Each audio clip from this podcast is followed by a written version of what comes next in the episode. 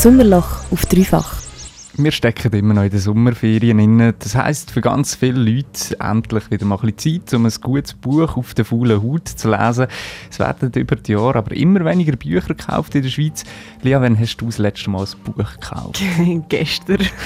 no joke. Nein, ich habe einfach das Buch für meine Mitbewohnerin gekauft, weil sie Geburtstag hat. Aber wenn du meinst gekauft und dann auch gelesen, dann äh, ist das glaube ich im Juni gesehen, weil ich habe ein Buch gekauft, das ich wie so in einer Gruppe mit anderen Kolleginnen und Kollegen so gleichzeitig lese. Alright bei dir aus? Wann hast du das letzte Mal so ein richtiges Buch gelesen? Das ist tatsächlich, also gelesen oder gekauft? Ja, beides. Beides. ähm, ich habe Im Februar habe ich endlich äh, die englische Ausgabe vom äh, George Orwell im 1984 in einem Buchladen gefunden mit dem, mit dem roten Cover, weil ich es mir nicht im Internet bestellen und habe darum äh, gewartet, bis wow. ich es irgendwo wieder finde. Sehr gut, Till. Ähm, ich muss sagen, ich bin richtig froh, habe ich seit ein bisschen mehr als einem Jahr so ein bisschen einen, einen kleinen Literaturkreis, ich dort beitreten konnte.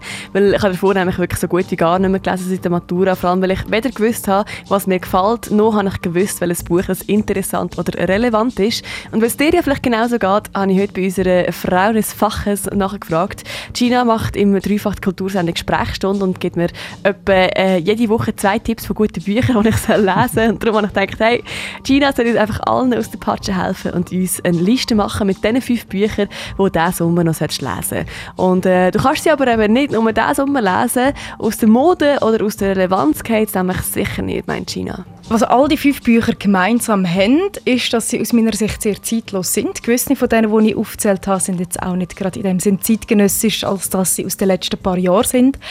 Und sie alle korrespondieren meiner Meinung nach gerade mit der Debatte oder mit mehreren Debatten, die die Welt und mich auch beschäftigen. Und darum irgendwie auf das Bedürfnis reagieren, vielleicht ein bisschen Antworten zu finden, vielleicht aber auch Fragen, die man selber hat, in diesen Büchern zu finden und so eigentlich im Lesen eine Auseinandersetzung zu haben. Also definitiv nicht nur ein Sommerbuchtipp, sondern wie eine Liste, wo äh, du dir notieren und dann so nach dies noch abhökeln. Also Lia, was ist jetzt da der Buchtipp Nummer eins? Der Buchtipp Nummer eins von der Gina ähm, ist von einer Frau, die mit ihrer Poesie eigentlich vor allem auf Insta zuerst bekannt worden ist. Sie hat nachher aber keinen Verlag gefunden, wo ihr Buch hat drucken. Nachher hat sie es einfach auf eigene Faust selber gemacht. Alles, was passiert ist von der Irsa Daily Ward, das habe ich eigentlich recht per Zufall in der Bibel gefunden. Mich hat das Cover sehr angesprochen gesprochen gehabt. Das ist ein, nicht in dem Sinne ein Gedichtband, aber es ist jetzt auch nicht ein klassischer Roman. Es hat sehr viel Lyrik drin. Es ist ähm, autofiktional, das heißt, es hat sehr viel eigene Geschichte von der Irsa Daily Ward drin. Und in diesem Buch geht es um Themen wie ähm, in England Person of Color zu sein, deine Familie, die hochreligiös ist, Essstörung oder Esskrankheitenzahl, Liebe, Drogen, Sex und Identitätsfindung so mit Mitte 20. Der Buchtipp Nummer 2 von der Gina ist ein Buch, das auch von einer Person of Color geschrieben worden ist, und zwar von Olivia Wenzel, die in der DDR aufgewachsen ist. «Tausend Serpentinen Angst» von der Olivia Wenzel, das habe ich noch nicht gelesen, habe ich aber schon mega lange auf meiner Liste. Man munkelt so ein bisschen, dass es wahrscheinlich das Buch von dem Jahr wird sein aus Deutschland. Und ein kleines Zitat von dem deutschen Buch vom Jahr hat uns Gina sogar noch vorgelesen. Ich habe mehr Privilegien, als je eine Person in meiner Familie hatte. Und trotzdem bin ich am Arsch. Ich werde von mehr Leuten gehasst, als meine Großmutter es sich vorstellen kann.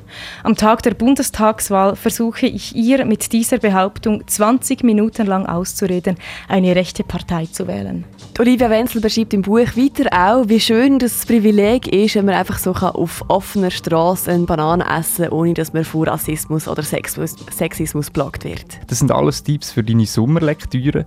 Die Bücher sind aber auch wichtig und relevant so, dass sie gerne auch noch bis in Winter darfst weiterlesen. Ganz genau, Till. Die Liste kommt von der Gina, unserer Sprechstunde-Moderatorin. Sie hat mir heute eine Liste zusammengestellt mit diesen fünf Büchern, die man sich diesen Sommer vornehmen soll zu lesen. Und dort drunter ist auch das All-Time-Favorite-Book von der Gina mein All-Time-Favorite der Bücher, wo gerade momentan wieder eine sehr tragische Aktualität hat, andererseits auch nie verloren hat bis jetzt, kommt von der Caroline Emke und heißt Gegen den Hass. Ich würde sagen, es ist eines der wichtigsten Bücher gerade für unsere Gegenwart. Sie hat für das Buch auch den Friedenspreis in Deutschland bekommen. Und in diesem Buch redet sie darüber, wie entsteht Hass und an welchem Punkt können wir eigentlich als Gesellschaft oder auch als Individuum eingreifen Gegen den Hass von der Caroline, Caroline Emke ist definitiv ein Buch, das nach dem Sommer auch noch lesen kannst, weil es sicher nicht an Relevanz verliert. Und genau so nice ist auch der vierte Buchtipp. Kommt von einem Autor mit einem, glaube recht berühmten Namen. Von dieser Welt von James Baldwin. Er ist jetzt auch gerade wieder sehr viel in den Medien gesehen, in der ganzen Debatte rund um Black Lives Matter. Von dieser Welt geht es um einen jungen Bub, der eigentlich von Anfang an klar ist, er soll mal Prediger werden wie sein Vater. Und der Satz, er soll einmal Prediger werden, zeigt eigentlich schon alles. Es geht um Schicksal, wo du hast, aber auch den damit verbundenen Widerstand, wo du eigentlich aufwendest. Und das Buch fängt in dem Sinn eigentlich an, wo seine Brüder, der Roy, äh, mit Schnittwunden heimkommt. Und der John, das ist die Hauptfigur vom Buch, sich entscheidet, etwas anderes zu machen. Das war der vierte Buch Buchtipp von der Gina für deine Sommerleseliste.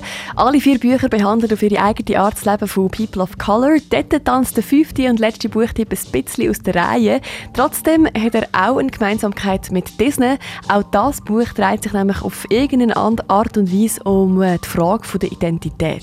Das kommt von der Nora Gantenbrink. Sie ist Journalistin und ihr Roman «Dad» beschreibt, wie eine junge Frau der Geschichte von ihrem Vater nachgeht Ihr Vater war so ein typischer 68er. Gewesen. Er war ähm, drogabhängig, gewesen, hat viel Heroin genommen, er hat AIDS gehabt und er hat eigentlich immer wieder die Familie verloren, um seinem Hippietum nachzugehen. Und ihr Vater ist dann relativ gleich gestorben. Die letzte Begegnung, die sie mit ihrem Vater hatte, ist, wie er in einem Spitalbett durch ein Loch in seiner Backe noch einen Joint geraucht hat.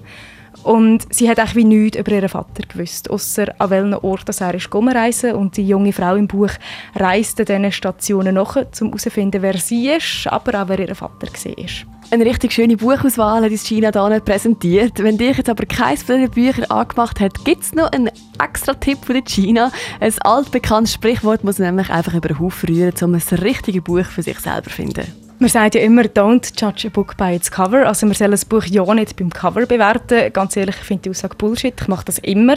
Wenn einem ein Buch so ein bisschen äußerlich anspricht, häufig vielleicht trifft es auch den eigenen Geschmack. Hey, ich bin voll auf der Seite von der China. Ich mache das immer. Also wirklich hässliche Bücher will ich einfach fast nicht lesen. Aber ich kann dich beruhigen.